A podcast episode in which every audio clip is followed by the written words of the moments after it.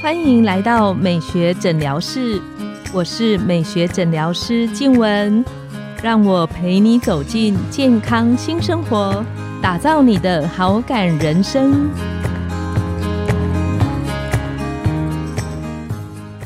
欢迎光临美学诊疗室，我是你的美学诊疗师静文，让我陪你练习好感人生，走进健康新生活。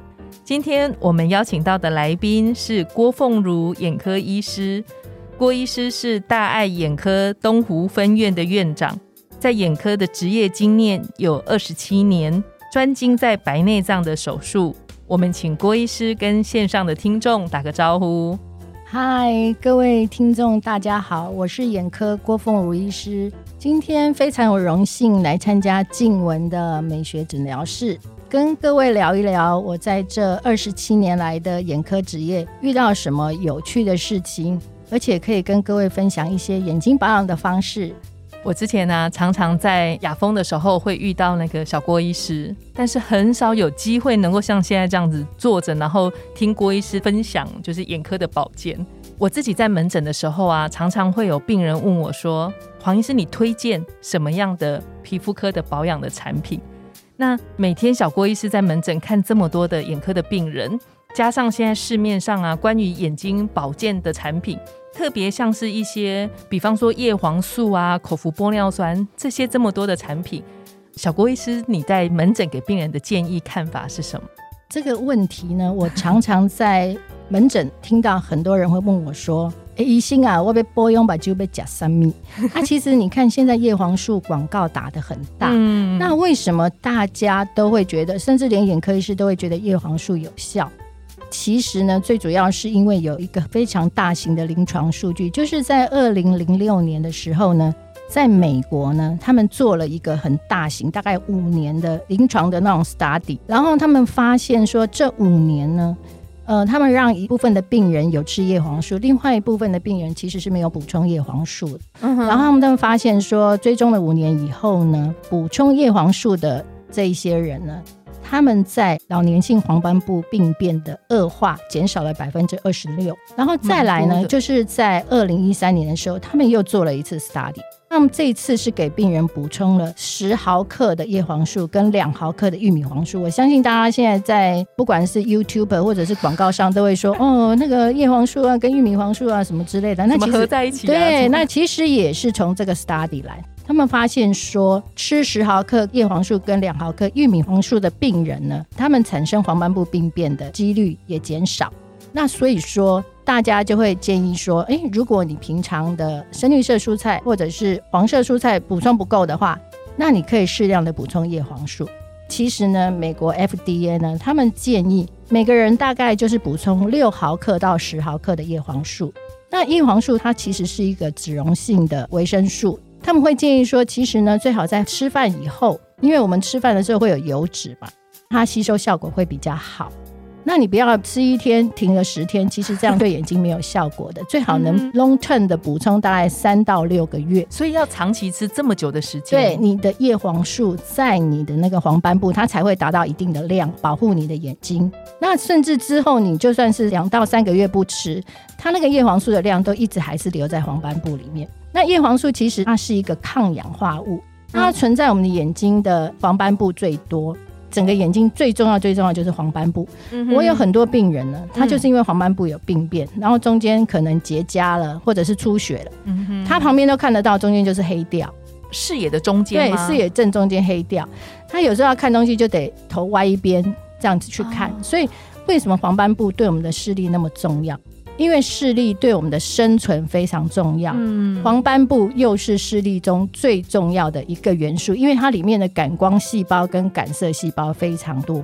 那所以说，为什么补充叶黄素会保护我们的黄斑部？就是因为它如果受到一些蓝光的氧化物的伤害的话，它可以把它阻断掉。啊，所以我会建议我的病人说。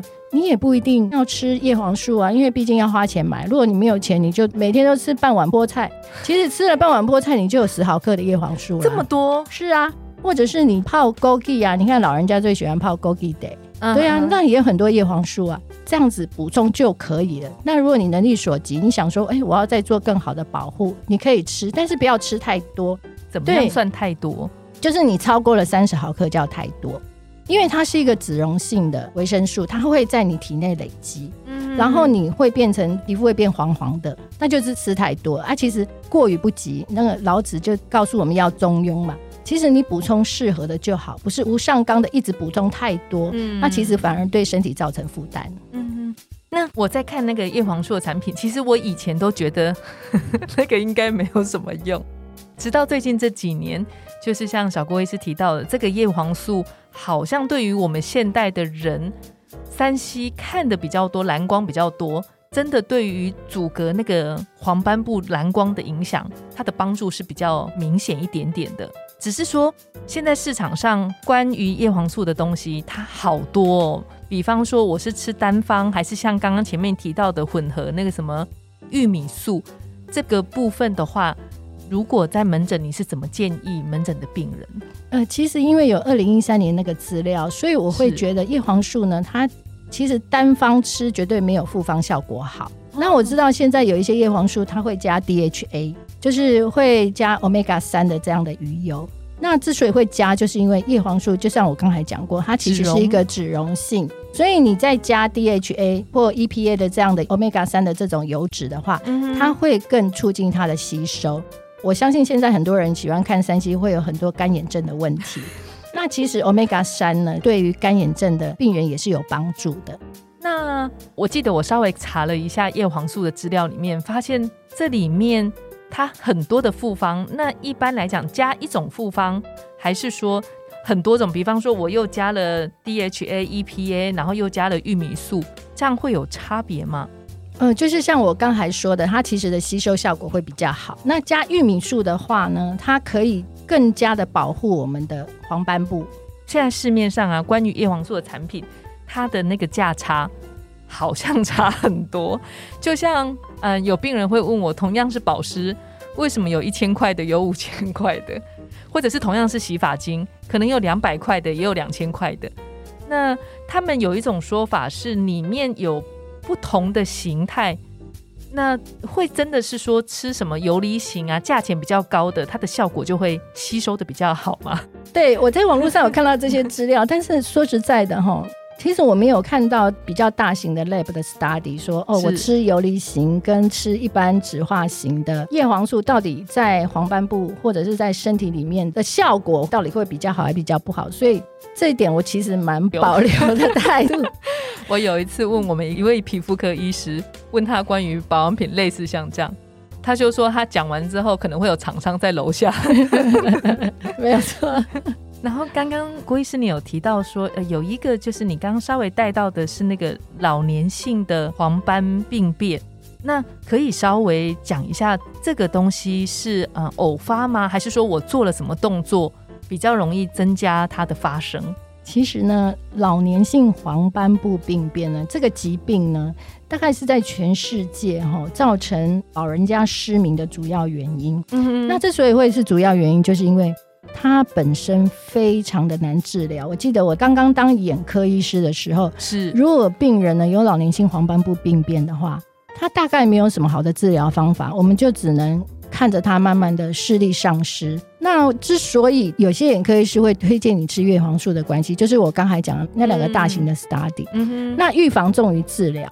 那既然呢，老年性黄斑部病变这么的难治疗，那如果可以吃一样东西，让它预防嗯它发生，不要等到它再发生了以后，我们再去想说我们要怎么样去治疗它。那当然了，就是经过这几年的发展，现在老年性黄斑部病变已经有就是眼内的针，就是我们把它打到眼内那种抗血管增生的这种药物可以使用。那只是说，就算是有这种药物使用，病人一旦发生老年性黄斑部病变的话，他的视力还是会受到严重的影响。嗯所以，与其让它发生，那如果我们做了一些事情，可以让它不要发生，何乐不为？嗯那么再来就是说，像我有些病人，他确实是得到老年性黄斑部病变，是然后他就会跟我说：“哎，医 sinh 啊，我让我讲叶黄素啊，那一个丢。”那有时候我们就觉得说，真的没有办法知道说什么样的人，或者是他做了什么样的事情会得到老年性黄斑部病变。有时候可能是他天生的体质，就是在他几岁的时候就会发生这个疾病。嗯嗯那我们能预防就预防，但是预防一定百分之百不会发生吗？没有，绝对不一定。就跟防晒不一定就不长斑。对，没有错，没有错。那刚刚郭医师提到这个吃预防的概念，我只是站在我个人的角度，有没有说几岁开始吃可能会是一个相对建议的时间？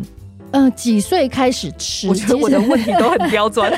不会不会，我觉得其实像有些小孩啊，有些父母就说要不要给他吃叶黄素啊，可以预防近视啊。我都会跟他说，我说预防近视不是吃叶黄素，其实预防近视有很多很多种方式，如果我们有机会再聊。那我会觉得，如果你到了中年，然后你平常也不喜欢吃蔬菜水果，嗯，就然后深绿色的蔬，菜。就可以补充一些。如果你能力所及的话，嗯但是说实在的，如果你觉得说买那个叶黄素好贵哦，嗯，其实不便宜。对呀、那我们平常我们就用食疗，尽量多吃一些新鲜的蔬菜水果。然后你要记得，你的青菜一定要用橄榄油去炒。